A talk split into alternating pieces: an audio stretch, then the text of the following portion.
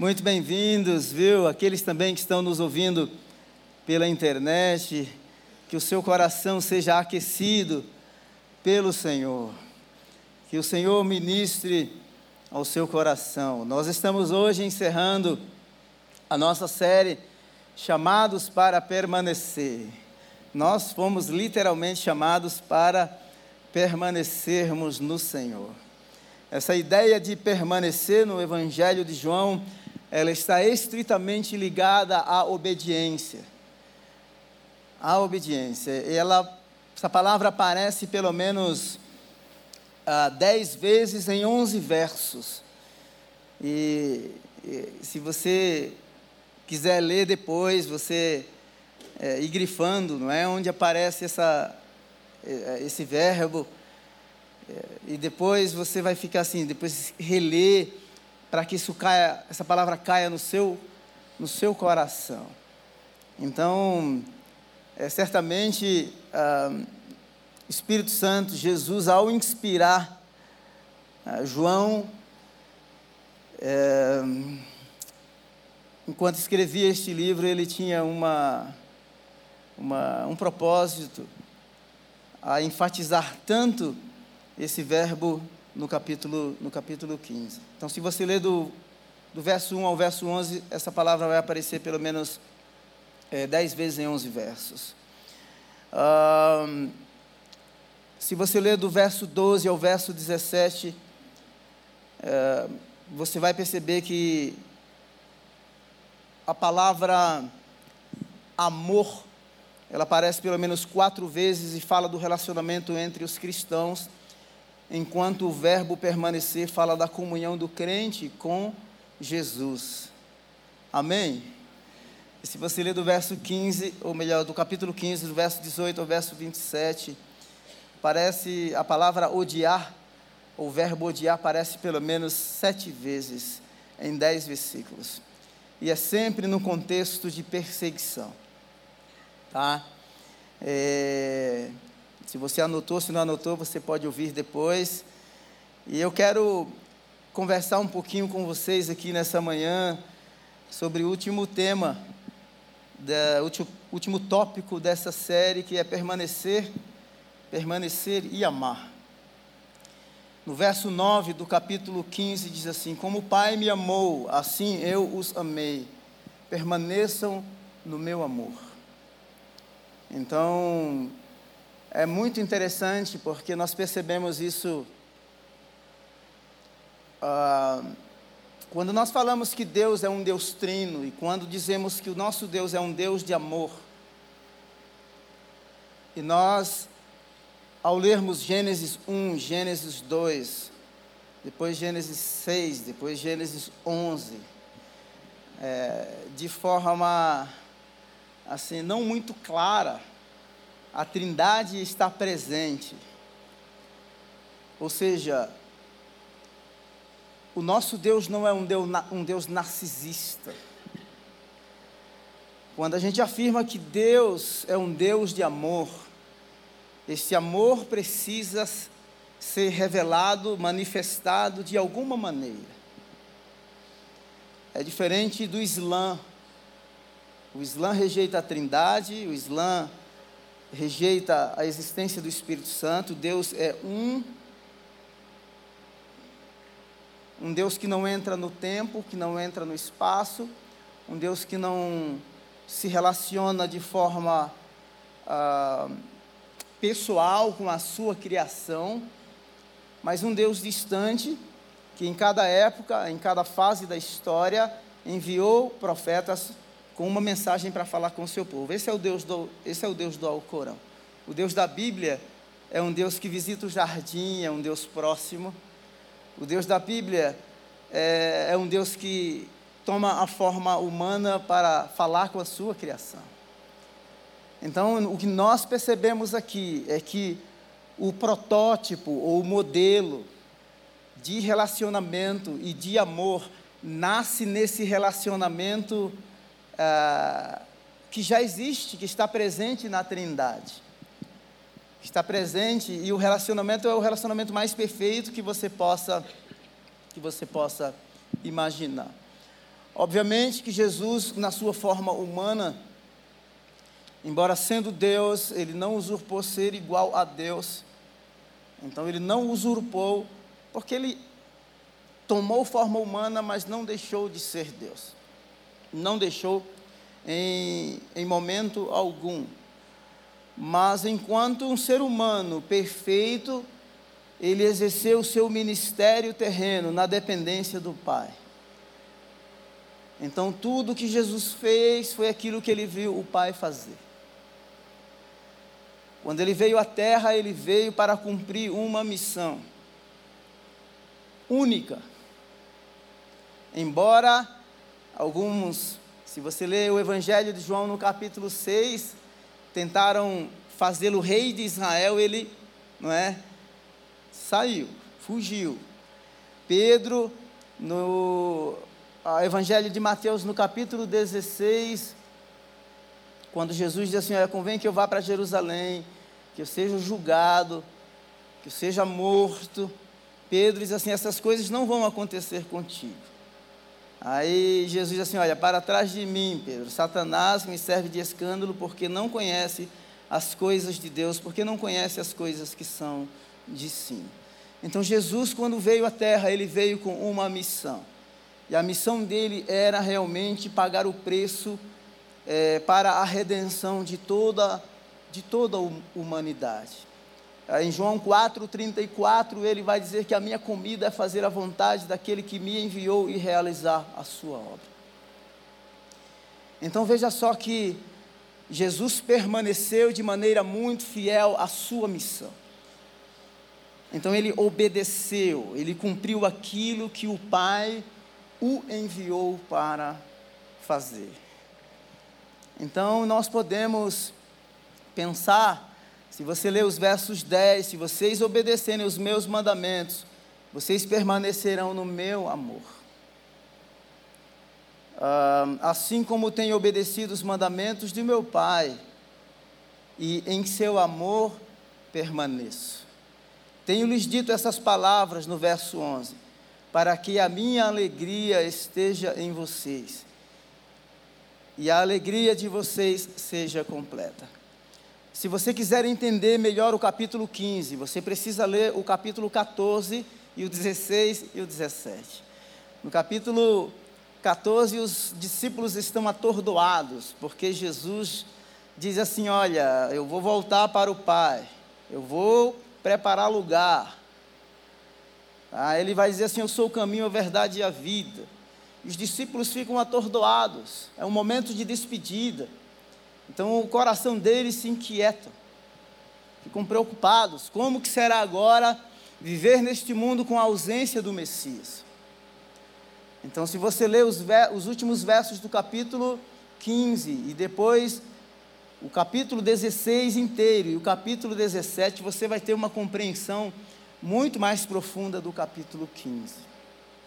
Então, a ideia de permanecer no amor, assim como Jesus permaneceu é que o amor ou a obediência é o selo da nossa aliança com Jesus. Amém? A obediência é o selo da nossa aliança com Jesus. Quando o povo de Israel sai do Egito, que eles iam entrar num novo contexto, numa nova terra, antes que eles entrassem naquela terra, Deus lhes deu instruções, Deus lhes deu a Torá, Deus lhes deu a lei. E a ideia sempre foi esta: se vocês obedecerem os meus mandamentos, vocês comerão o fruto da terra. As nações ao redor vão olhar a, o estilo de vida de vocês, as leis de vocês, e vão dizer assim: não existe um Deus, não existe um povo com leis tão justas como este povo. Ou seja, a lei, a lei, ela aponta para Deus. Mas a lei, ela é revelada na obediência e no estilo do povo que tem uma aliança selada para com o Senhor. Vocês estão me entendendo? Acho que umas duas pessoas disse amém. Né? Então veja só, é, é muito importante nós pensarmos que permanecer no amor é, é permanecer nos fundamentos, nos alicerces, nas bases, nos pilares que Deus nos deu para que a nossa vida ela esteja edificada ah, sobre um fundamento, sobre um fundamento sólido, concreto, que aguenta tempestades, bases sólidas. Lembra-se quando Moisés morreu? Se você ler Josué no capítulo 1, uma história interessante. Josué era o pupilo, o discípulo de Moisés. Então ele viu muitos milagres, mas agora como quando o camarada tem que assumir a responsabilidade de cruzar o Jordão e enfrentar os gigantes que estavam na terra, ele treme nas bases. Uma tamanha responsabilidade. Então Deus, no meio desse contexto de temor, de medo, de receio, de insegurança, Deus fala com Josué: somente seja forte e muito corajoso, e tenha, o, e tenha o cuidado de obedecer a toda a lei que o meu servo Moisés lhe ordenou.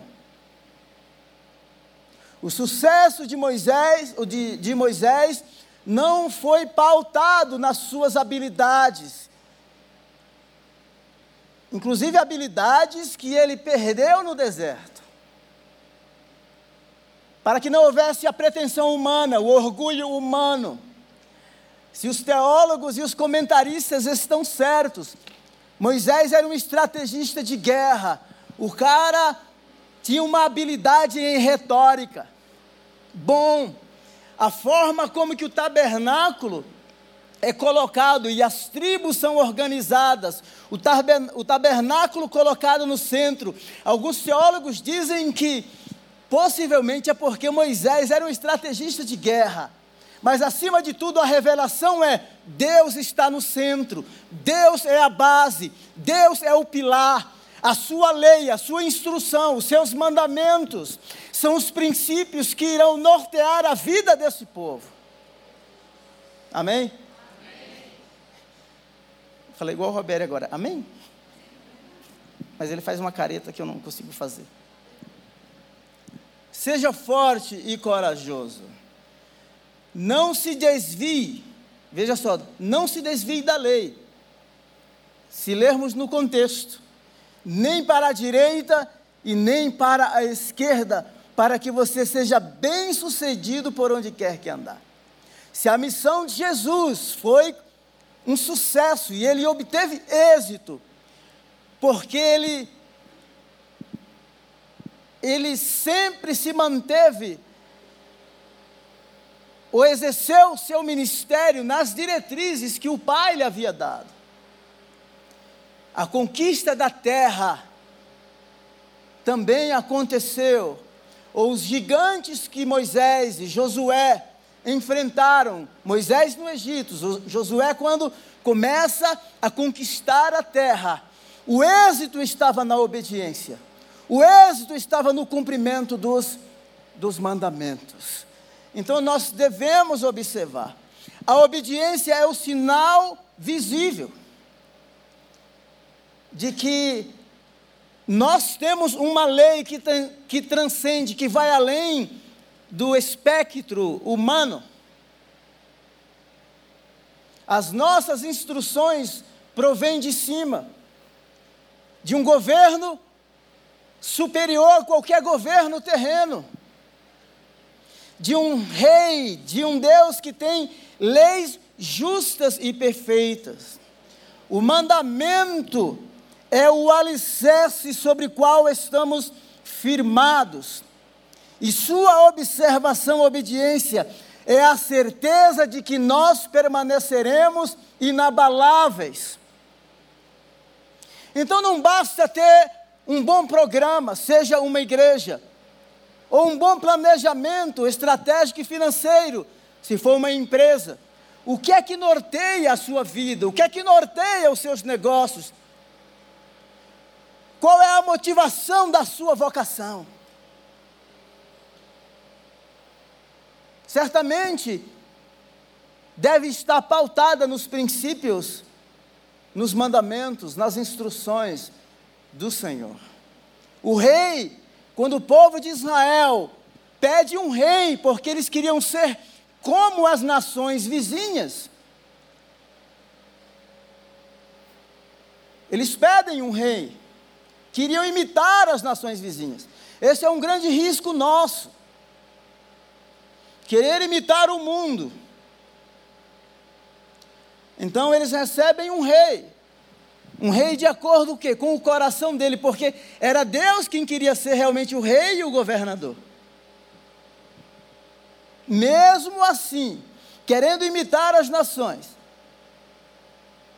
o rei não deveria governar de acordo com os seus princípios. Ele tinha que ter a Torá na mão. Ele tinha que governar a nação baseada nos mandamentos do Senhor. Jesus cumpriu toda a lei.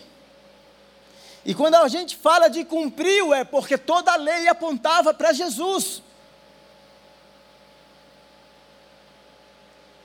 Agora, se a gente analisar, por exemplo, a lei foi anulada, de jeito nenhum, o princípio de não matarás continua o mesmo, de não roubar, e assim por diante. Amém?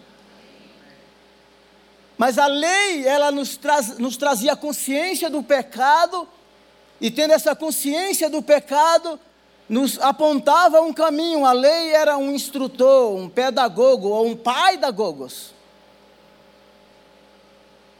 que apontava para Cristo, e nele toda a lei foi cumprida.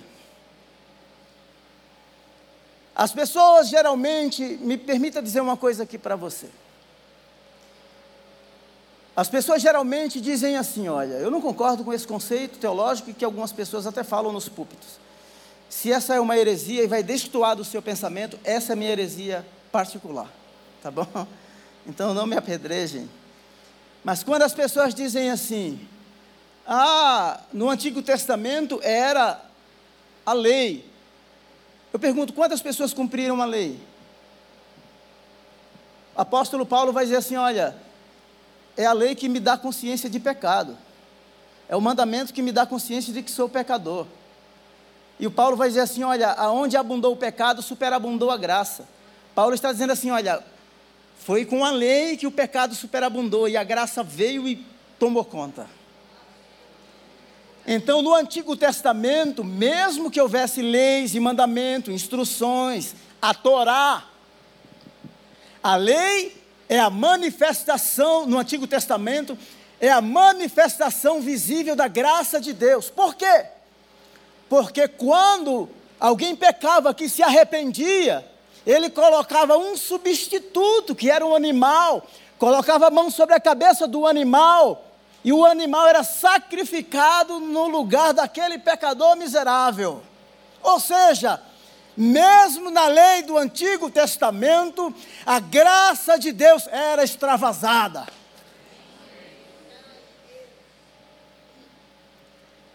Eu, não queria me deter muito nesse ponto aqui, porque eu tenho uma coisa mais importante aqui para falar para vocês.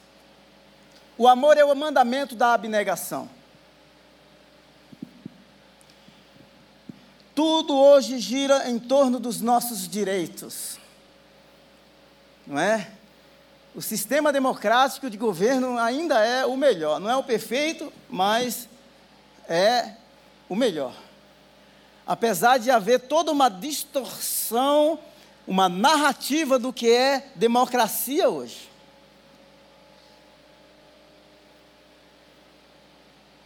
Vivemos em uma sociedade composta de um povo fraco no exercício do amor abnegado.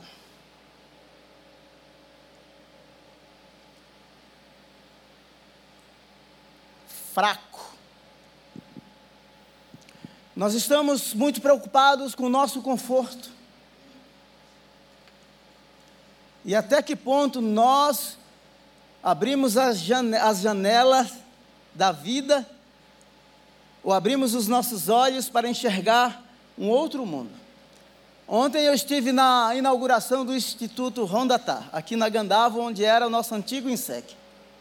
E eu cheguei, cheguei morrendo de fome. Eu fui procurar um lugar para comer, estava gritando. Aí comi, almocei arroz, feijão, que tinha é, salsicha lá. Não eu, não, eu quero arroz e feijão, como bom brasileiro. E aí, quando eu estava subindo, entrando no, no Instituto Rondatá, vi um garotinho. Ele estava com um hot dog na mão. Eu falei assim: me dá esse hot dog.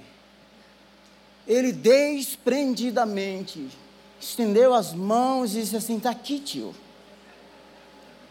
Você não imagina o quanto aquilo me deixou constrangido. Você não tem noção do o quanto eu vi uma expressão de amor mais voraz feita por uma criança. Amor abnegado e desprendido. Amor que compartilha, amor que renuncia, amor que divide. Amor que está disposto a se privar.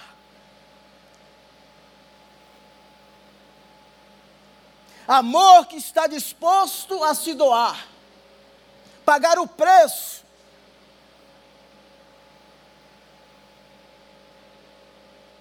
Esse sim, permanecer no amor é entender esse aspecto do amor abnegado revelado na pessoa de Jesus Cristo. O Pai abre mão do seu único filho e ele o entrega, porque Deus amou porque Deus amou o mundo de tal maneira que deu o seu único.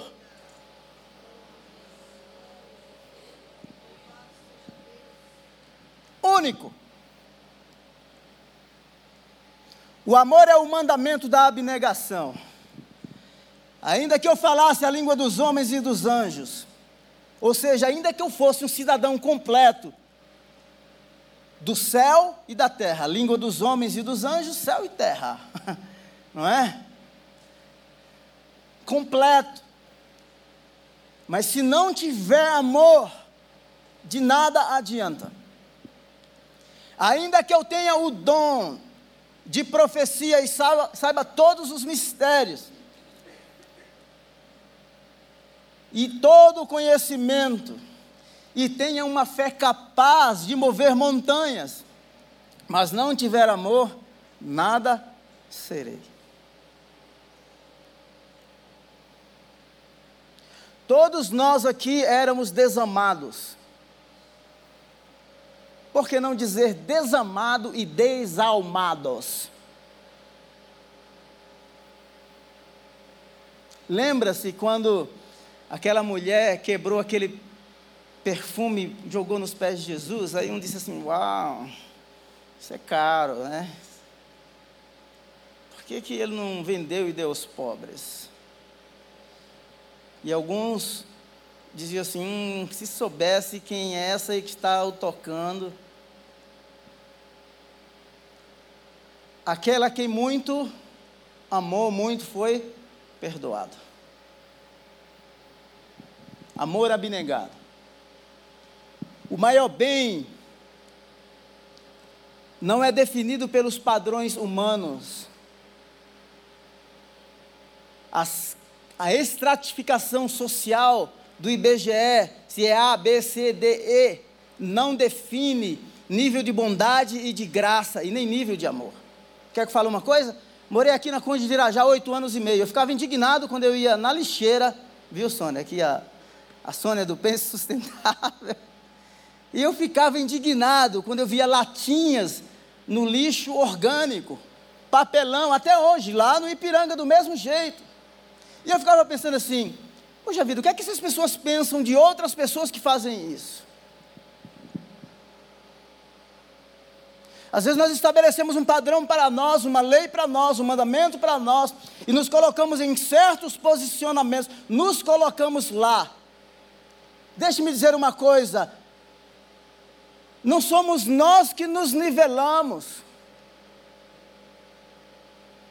O extrato social que o IBGE definiu para o entendimento do Brasil é uma coisa, mas o nosso padrão é mais alto, a barra é mais alta, é Deus.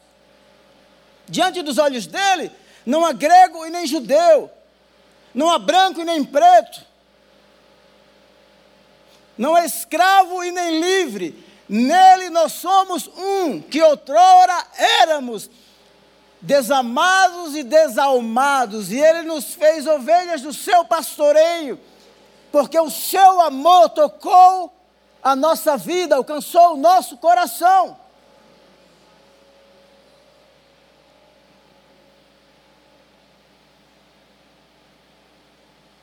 Permanecer no amor ao enfrentar o ódio e a oposição. Eu estou assustado com as narrativas globais que incitam ódio.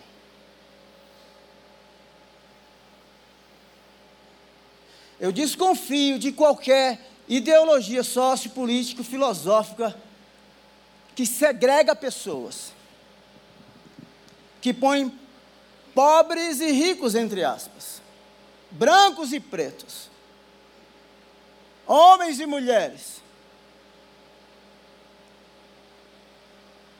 segregando, separando. São princípios que incitam o ódio e a segregação. Isso não reflete o reino de Deus. Nós somos chamados para sermos pacificadores. Nós recebemos o evangelho da reconciliação. A igreja cometeu erros ao longo da história. 80% dos cristãos, 86% dos cristãos da Alemanha apoiaram Hitler. A igreja fez coisas vergonhosas ao longo da história. Eu conheci um nigeriano no Reino Unido nigeriano fala inglês, porque é parte da Commonwealth, uma associação de países. Ele chegou no Reino Unido, primeira coisa, como cristão, foi procurar uma igreja. Ele não foi bem-vindo. Esse cara se tornou um milionário. Estava no aniversário, ele contando essa história de partir o coração.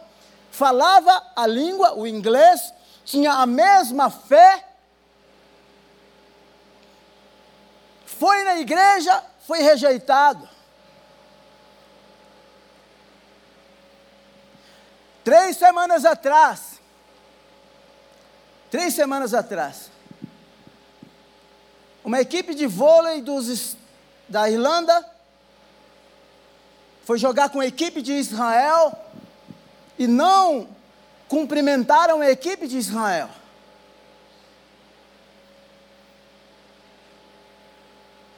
No século XIX aconteceu na Irlanda o que se chama de fome das batatas, famine potatoes. Irlandeses se dispersaram por todos os lugares do mundo. Eles foram rejeitados na Inglaterra. Na, nos bares da Inglaterra, nas, nas imobiliárias da Inglaterra, tinham placas no black no Irish, no dogs. Os pretos não eram permitidos, os irlandeses não eram permitidos, os cachorros não eram permitidos. Agora veja o que os, os irlandeses, cerca de 150, 170 anos depois, fizeram. Aqueles que um dia foram instrumentos de preconceito, discriminação e rejeição. Se negam a apertar a mão, porque do, do, do povo de Israel, do povo judeu, porque há uma narrativa que incita o ódio. Sendo que é o amor que promove a reconciliação. Quando eu vi essa matéria, eu fiquei com tanta raiva que você não tem nem noção. Você não tem noção. Se o mundo os odeia, tenha, tenha em mente que antes odiou a mim. Então há um choque de cosmovisões, há um choque de conceitos. O pau vai quebrar mesmo. saiba que antes de odiar vocês, odiou a mim. Então nós não somos maior e nem melhor do que o nosso mestre. Se vocês pertencessem ao mundo, ele os amaria. Como se vocês fossem dele. Choque. Todavia vocês não são do mundo, mas eu os escolhi, tirando-os do mundo, por isso o mundo os odeia. A simples razão de ser cidadão do reino, que experimentou amor e graça, é que o faz diferente. E se o amor de Deus te fez diferente, não segregue pessoas, não isole pessoas. A cultura diabólica do cancelamento não cabe em você, não cabe na igreja.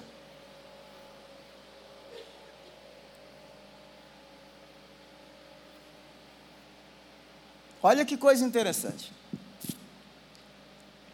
Às vezes nós procuramos explicar e justificar a razão porque as pessoas às vezes não gostam com a gente. O santo não bateu, já ouviu essa? O meu santo não bateu com o seu santo. É, esses santos tudo pecadores, né?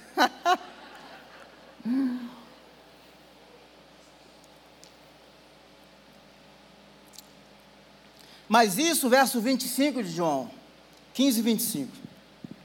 Mas isso aconteceu para se cumprir o que está escrito na lei deles. Odiaram-me sem razão. Quando eu vi isso aqui, eu achei muito forte. Odiaram-me sem razão. Nós procuramos. Você sabia que uma vez eu estava pregando aqui e eu citei alguma coisa e tal? E aí uma pessoa ouviu, comprou uma briga comigo. Nunca encontrei nem na fila do limão, um, só um dado.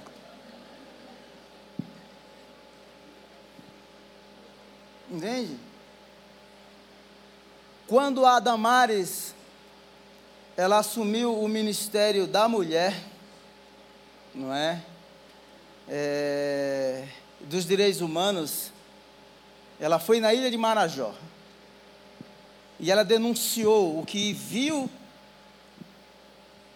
na ilha de Marajó: tráfico de crianças, prostituição infantil, coisa mais horrível. Ela foi extremamente perseguida. Perseguida. Pressão total. Lembram disso? Agora o negócio está pipocando. Por causa da música da garotinha lá da Aime, não é? E me deixe eu abrir um parênteses aqui. Vou abrir um parênteses aqui, espero voltar aqui na, na Damares. Quando você criticar alguma coisa, porque quando essa moça trouxe a música, não é, e cantou e etc. Eh, as pessoas se expressam de maneira diferente. A poesia cabe você falar, usar vários gêneros literários e expressões e etc. A Bíblia usa isso. Quando você lê uma parábola, a parábola ela tem uma verdade central. Ou algumas verdades. Mas existem gêneros literários, não é? Que dá vida, que dá cor, que dá brilho ao texto. E aí eu vi algumas críticas à, à música da garota. Entende? E eu fiquei pensando, esses caras devem ter ficado muito doídos, assim, uns tubarões do mundo gospel, não é? Eu falei, por que esses caras não vão criticar o Islã? Por que não critica o LGBTQI+, e vai assim, rasga o verbo, entende? Então, quando criticar alguma coisa, sabe, critique de verdade, com fundamento. Entende? Então, assim, não jogue palavras ao vento, pelo amor de Deus. Enquanto a gente perde, e eu sei que todo mundo quer os likes, todo mundo quer meter agora a marreta na menina, não é? Quer descer a lenha, porque todo mundo vai querer seguidor, porque polemizou o negócio.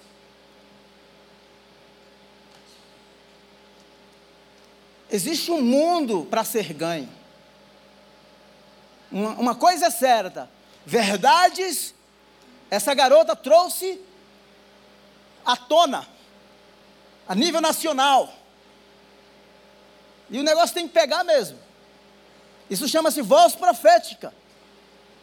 E me deixe dizer uma coisa: não existe nenhuma confissão teológica perfeita, de batista ou de igrejas históricas, batistas, presbiterianos, luteranos, calvinistas, arminianos, não existe confissão teológica perfeita. Perfeito só Deus. Então a Damares foi odiada sem razão. Jesus foi odiado sem razão. Você será odiado em alguns contextos sem razão. Por quê? Porque quando a luz chega no meio das trevas, as trevas são espancadas pela luz.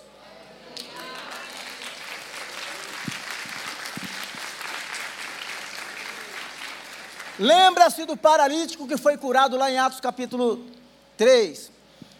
E o negócio da pano para manga, vai para o capítulo 4, vai para o capítulo 5. Meu irmão, todo mundo assim, viralizou o negócio. Não foi? Viralizou. Aí chamaram agora os discípulos para depor. Vai depor, vai depor diante do concílio. Sabe o que é que eles dizem? Eles dizem assim: visto que hoje somos chamados para prestar contas de um ato de bondade em favor de um aleijado, sendo interrogados acerca de como ele foi curado. Atos de bondade serão questionados. Nós seremos pressionados e perseguidos porque nós estamos em busca da justiça.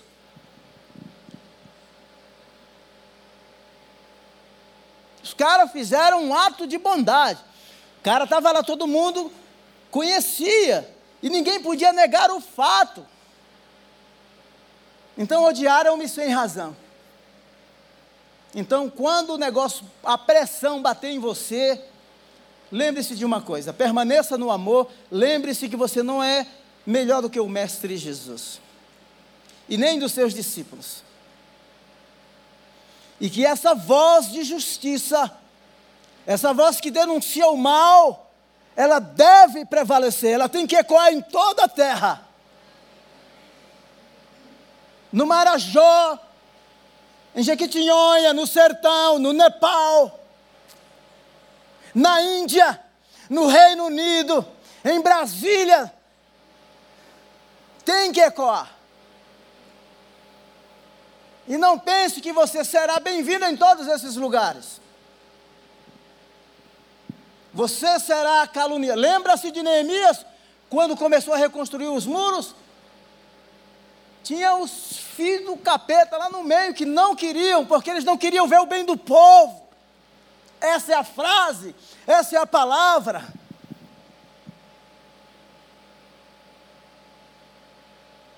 Então não vá de peito aberto, vá com essa consciência de que as pessoas irão odiar você sem nenhuma razão. Então não procure explicações quando as pessoas te odiarem. Já tenha isso como óbvio, mantenha isso no seu radar. Isso é um sinal de que a sua presença, a sua palavra, o seu estilo de vida incomoda as trevas. Amém? Saibam os senhores de todo Israel, e todo o povo de Israel, que por meio do nome de Jesus Cristo, Nazareno, a quem os senhores crucificaram, a quem Deus ressuscitou dos mortos, este homem está curado diante dos senhores. Não tem explicação, a explicação é: Insira Jesus na pauta. Jesus é a sua agenda. O sacrifício dele é quem te justifica. Posso dizer uma coisa para você? Eu sou nordestino, disse nordestino é um negócio na peixeira, né? Quando eu falei aqui para vocês que você não tem que falar e responder a qualquer questionamento ou a qualquer crítica, é porque não vale a pena. Tem hora que não vale a pena, alguns embates na vida não vale a pena. Você vai gerar dor e de repente você também pode ser ferido e ferida. Mas você pode chegar num nível de maturidade cristã, aí que você vai escolher as guerras. Porque tem guerra que precisa ser encarada de frente. Lembra de Davi e Golias? Exército de Israel está sendo envergonhado. O garoto que tem uma história que foi forjada por Deus no anonimato.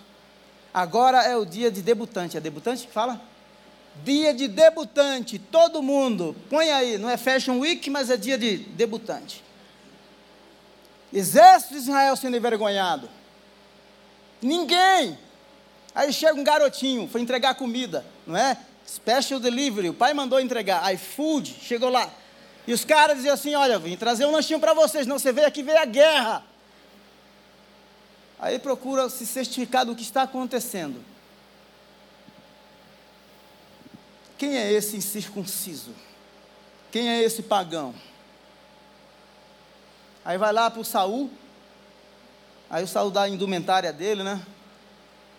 Aí não cabe, né? Saul era um cara gigante.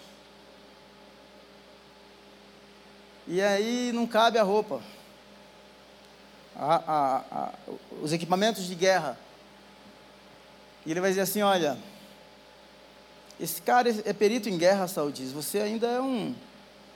Você é muito jovem, você é um adolescente. Aí Saul insere, aí Davi insere a história dele. Quando eu cuidava do rebanho das ovelhas do meu pai, quando vinha o leão e o urso, eu os tomava pela juba. Eita, acaba brabo, hein? Eu os matava. Assim que será com esse pagão e com esse incircunciso. O que é evidenciado não é a história de um garoto que teve a sua vida forjada no anonimato. O que é evidenciado é o que Deus está construindo. Isso é o que importa e isso é o que vai nos sustentar. Me deixe dizer uma coisa para você. Isso é mais que suficiente. E é disso que nós precisamos. Porque a rejeição vai bater a sua porta. A calúnia vai bater a sua porta. Vão surgir pessoas no próprio ciclo. Relacionamentos próximos serão rompidos. Tem momentos que vai ficar só você e Deus. Por quê? Porque Deus quer que você tenha essa consciência plena de que esse relacionamento, essa aliança, ela é comunitária sim, mas ela é individual. Na agenda de Deus você tem nome.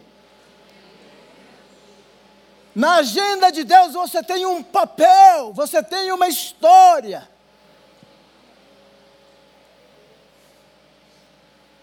Odiaram-me sem razão. Odiaram também o Pai. Permaneça no amor quando você estiver ou você tiver que conviver em contextos onde há oposição e ódio. Deus vai sustentar você. Jesus disse: Olha só, o mundo irá odiar vocês, mas saibam que me odiou primeiro. E eu estou aqui, ó, ileso. Mas não faça alianças espúrias.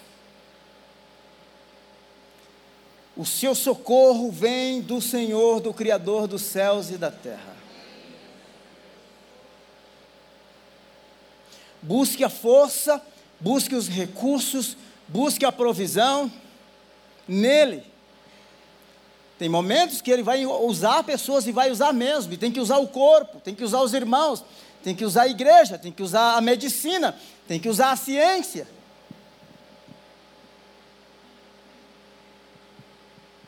Mas a fonte é Deus. Os discípulos estavam sendo questionados por um ato, um ato de bondade. A gente não espera isso. Às vezes nós fazemos tanta coisa boa, justiça, e aí vem a injustiça vem a calúnia. Não me diga que nós estamos preparados, porque nós não estamos. Dá vontade realmente de riscar a faca no chão, mandar cantar coquinho, plantar batata no asfalto, não é? Dá vontade de mandar. Mas me deixe dizer uma coisa: hoje isso é parte da vida. Todos nós um dia enfrentamos isso numa escala maior ou menor, num nível de pressão maior ou menor. Ódio. Jesus foi rejeitado. Crucifica Jesus o Nazareno e solta Barrabás. Dentro da agenda de Deus tinha um propósito.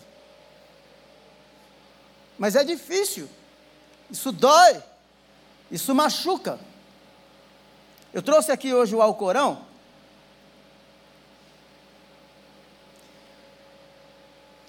E eu sei que tem toda uma polêmica sobre a narrativa da terra, de onde existiu, de onde ocorreu isso. Primeiro, o Alcorão na Surata 5, o Alcorão na Surata 17, no sexto, sétimo século, possivelmente ano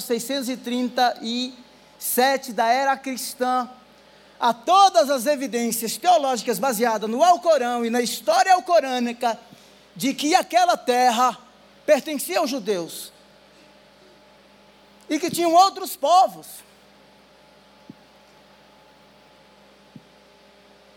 Só que quem está reivindicando a terra, baseada em algumas passagens do Alcorão, é um grupo radical que vê aquela terra como a terra dos profetas que eles se apropriaram dizendo que eles são ou eram muçulmanos. Então tem um termo em árabe que chama-se waqf. Waqf significa uma doação que você faz para Allah e uma vez que você doou para Alá, ninguém mais pode possuir. Pertence a Alá.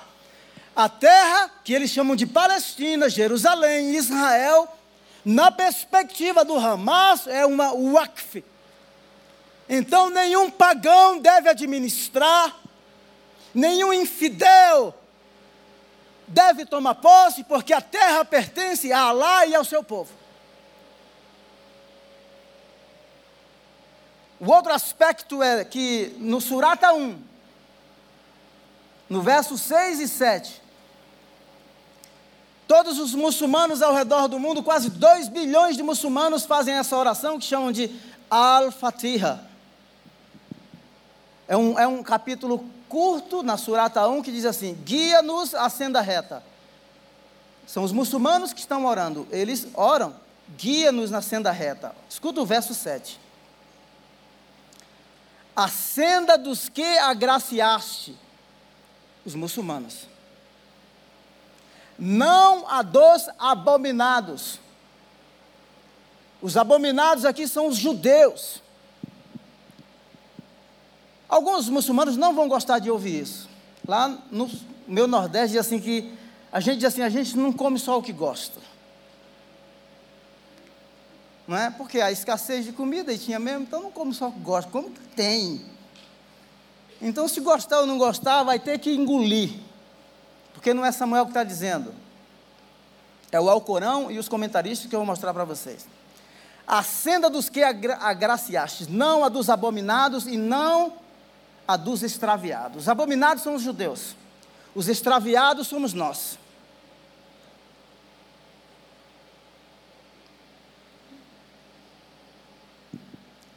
Olha, eu descobri um livro agora, há um mês e meio atrás, dois meses, de uma conferência que teve em 1 de setembro de 1968, depois da Guerra dos Seis Dias, e eu fiquei escandalizado com algumas expressões, algumas frases que se referem ao povo judeu, que incita o ódio, que incita a segregação, que não incita a reconciliação. Me deixe dizer uma coisa para você. Eu não sou pró-judeu, não sou pró-palestino. Como povo do reino de Deus, o coração de Deus é o Deus dos povos e é o Deus das nações.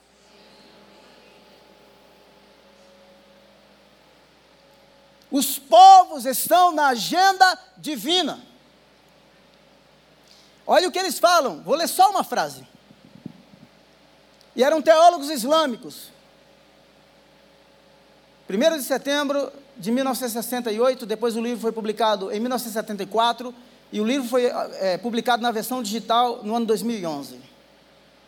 Como eu descobri esse livro? Eu estava lendo o livro do Sam Solomon, um amigo, e eu encontrei uma nota de rodapé e eu fui atrás. Pesquisei, não consegui, liguei para o Sam Solomon. Sam, esse nome, papai, ele falou, não, Sam, o nome, a citação do nome está errada. Quando eu coloquei no Google, dá um Google, o Google ajuda, né? Aí veio o PDF. Daí eu fui ler. Estou traduzindo parte do livro. Olha o que diz. Nada de bom se espera deles, a menos que vivam sob a égide como súditos leais e obedientes. Sob a, sob a égide do Islã como súditos leais e obedientes. Não há nada de bom, nada de bom se espera deles, a menos que vivam sobre a égide do Islã como súditos leais e obedientes. Isso aqui, a última publicação foi em 2011. Outras frases dizem assim: como o povo judeu tem um comportamento ao longo da história imutável, só há uma forma, só há uma forma do mundo se ver livre desse germe, essa é a palavra, eu mostro para qualquer um. Se eles forem aniquilados. E se quem lê o estatuto do Hamas, está lá a mesma coisa. É inegociável. Tem uma frase, também em 1968, quando a Liga Árabe se reuniu, eles chamam de, de três não, three no's. É, no peace, não paz com Israel, no reconciliation, não reconciliação, no recognition, não reconhecimento. E está até hoje. Então, quando alguém da nossa nação diz que quer o pleno Estado palestino, eu acredito que dá para viver em paz. Porque o surgimento de um pleno Estado palestino, na perspectiva desses radicais fundamentalistas, significa a aniquilação de um povo. Ou seja, são falas que segregam, que induzem consolidam o ódio, não o amor, não a paz, não a reconciliação. E só para fundamentar, porque se alguém ouvir e disser que eu estou falando besteira, eu tenho uma outra referência aqui, dos maiores comentaristas do Alcorão, chamado Ibn, Ibn Kathir. Então, quem quiser o endereço é www.alim.org barra Quran barra Tafsi barra Ibnikati barra Sura 17. Ele diz assim, resumidamente, em comparação, os judeus abandonaram a prática da religião, enquanto os cristãos perderam o verdadeiro conhecimento. É por isso que a ira de Alá desceu sobre os judeus enquanto ser descrito como desviado é mais apropriado para os cristãos. Aqueles que sabem a verdade, está dizendo assim, mas evitam implementar a verdade, merecem a ira, ao contrário daqueles que são ignorantes. Os cristãos querem buscar o verdadeiro conhecimento, mas não conseguem encontrá-lo porque não buscaram, é, não, não buscaram nos seus próprios recursos. Então, de acordo com Ibn Kathir, comentando a Surata 1, versos 6 e 7, ele diz que os judeus, por rejeitarem a verdade, Maomé como último selo dos profetas, e os cristãos, por atribuírem parceiros a Alá, contraíram a ira de Alá. Aí alguém vai me dizer, não, isso foi no século VII que foi dada a revelação, mas esses princípios continuam aparecendo nos comentários, continua aparecendo na declaração dos fundamentalistas. O nosso Deus é o Deus de amor e da reconciliação.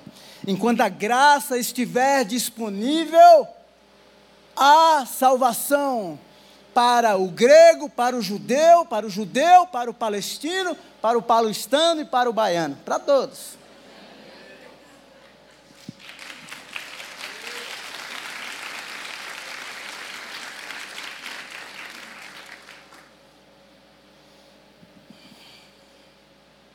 Ah, já vou terminar. Ah, como Jesus é. Você pode se colocar em pé e nós vamos orar. Por que permanecer nele? Porque nele está a vida. Por que permanecer nele? Porque a luz resplandece nas trevas e as trevas não prevalecem. Por que permanecer nele? Porque ele é o Cordeiro de Deus perfeito que tira o pecado do mundo. Por que permanecer nele? Porque ele é o mestre cuja simplicidade só pode ser compreendida por meio do Espírito Santo. João 3. Por que permanecer nele? porque Ele é a água que sacia a sede dos que se cansaram da rotina de buscar autossatisfação em poços profundos, porém inúteis. João 4. Por que permanecer nele? Porque Ele é o Cristo que cura a paralisia física e a paralisia espiritual. João 5. Por que permanecer nele? Porque Ele é o pão que sacia a nossa fome e nos dá vida eterna. João 6. Por que permanecer nele. Porque no último dia da festa, em João 7, ele diz: no último dia, no dia da festa, ele disse: Aquele que tem sede, venha a mim e beba. Não é lindo? É, o Evangelho de João é fantástico. Por que permanecer nele? Porque ele é a luz do mundo e aquele que o segue jamais andará em trevas. Por que permanecer nele? Eu, eu poderia explicar cada contexto aqui. Por exemplo, quando ele diz eu sou a luz do mundo, em João 8, no capítulo 9, ele cura um cego. Quando ele ressuscita Lázaro, que estava morto, no capítulo 10, no capítulo 11, ele diz assim: Eu sou a ressurreição e a vida. Aquele que está em mim, ainda que esteja morto, esse viverá.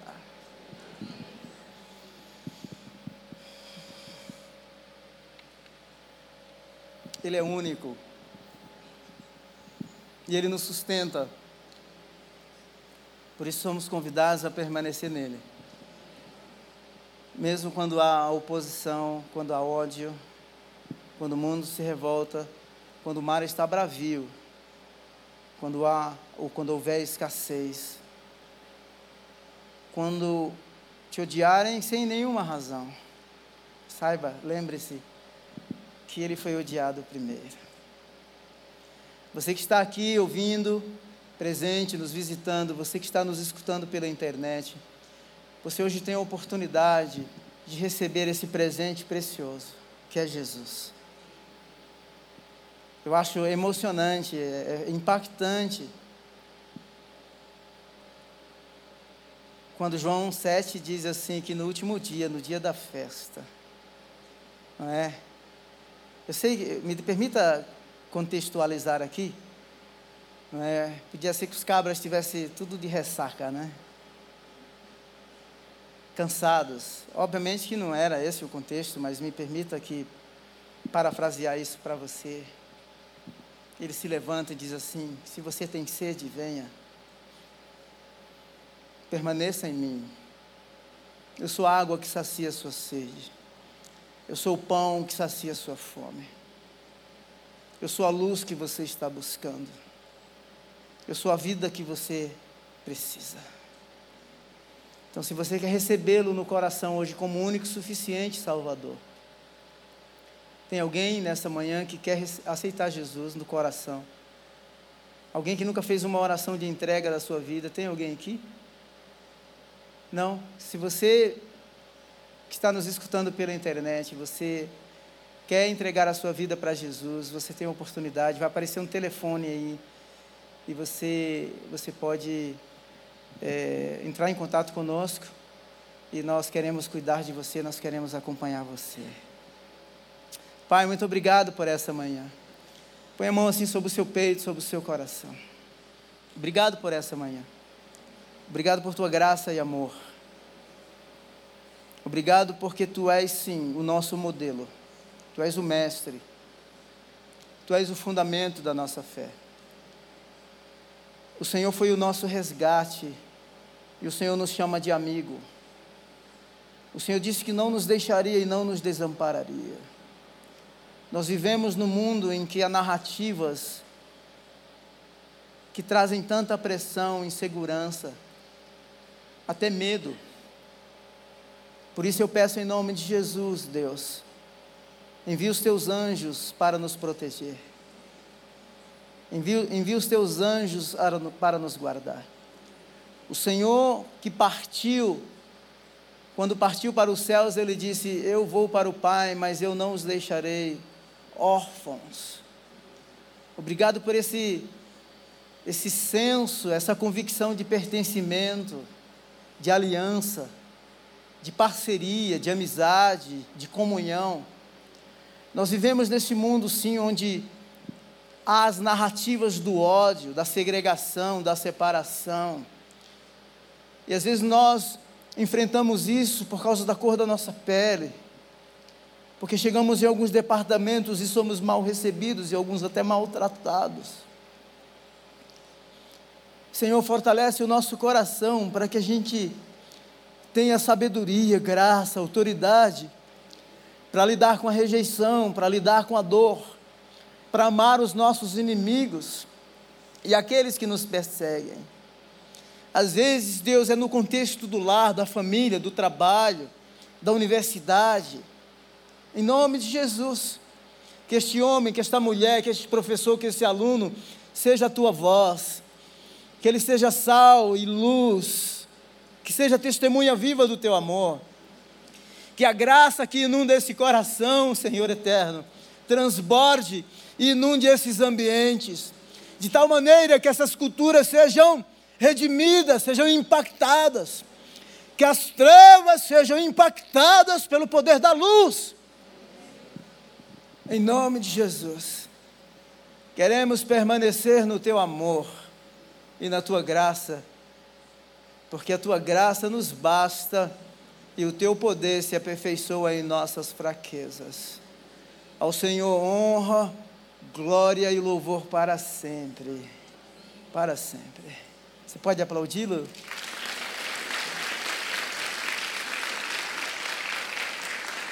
Deus abençoe. Uma boa semana para vocês. Deus abençoe.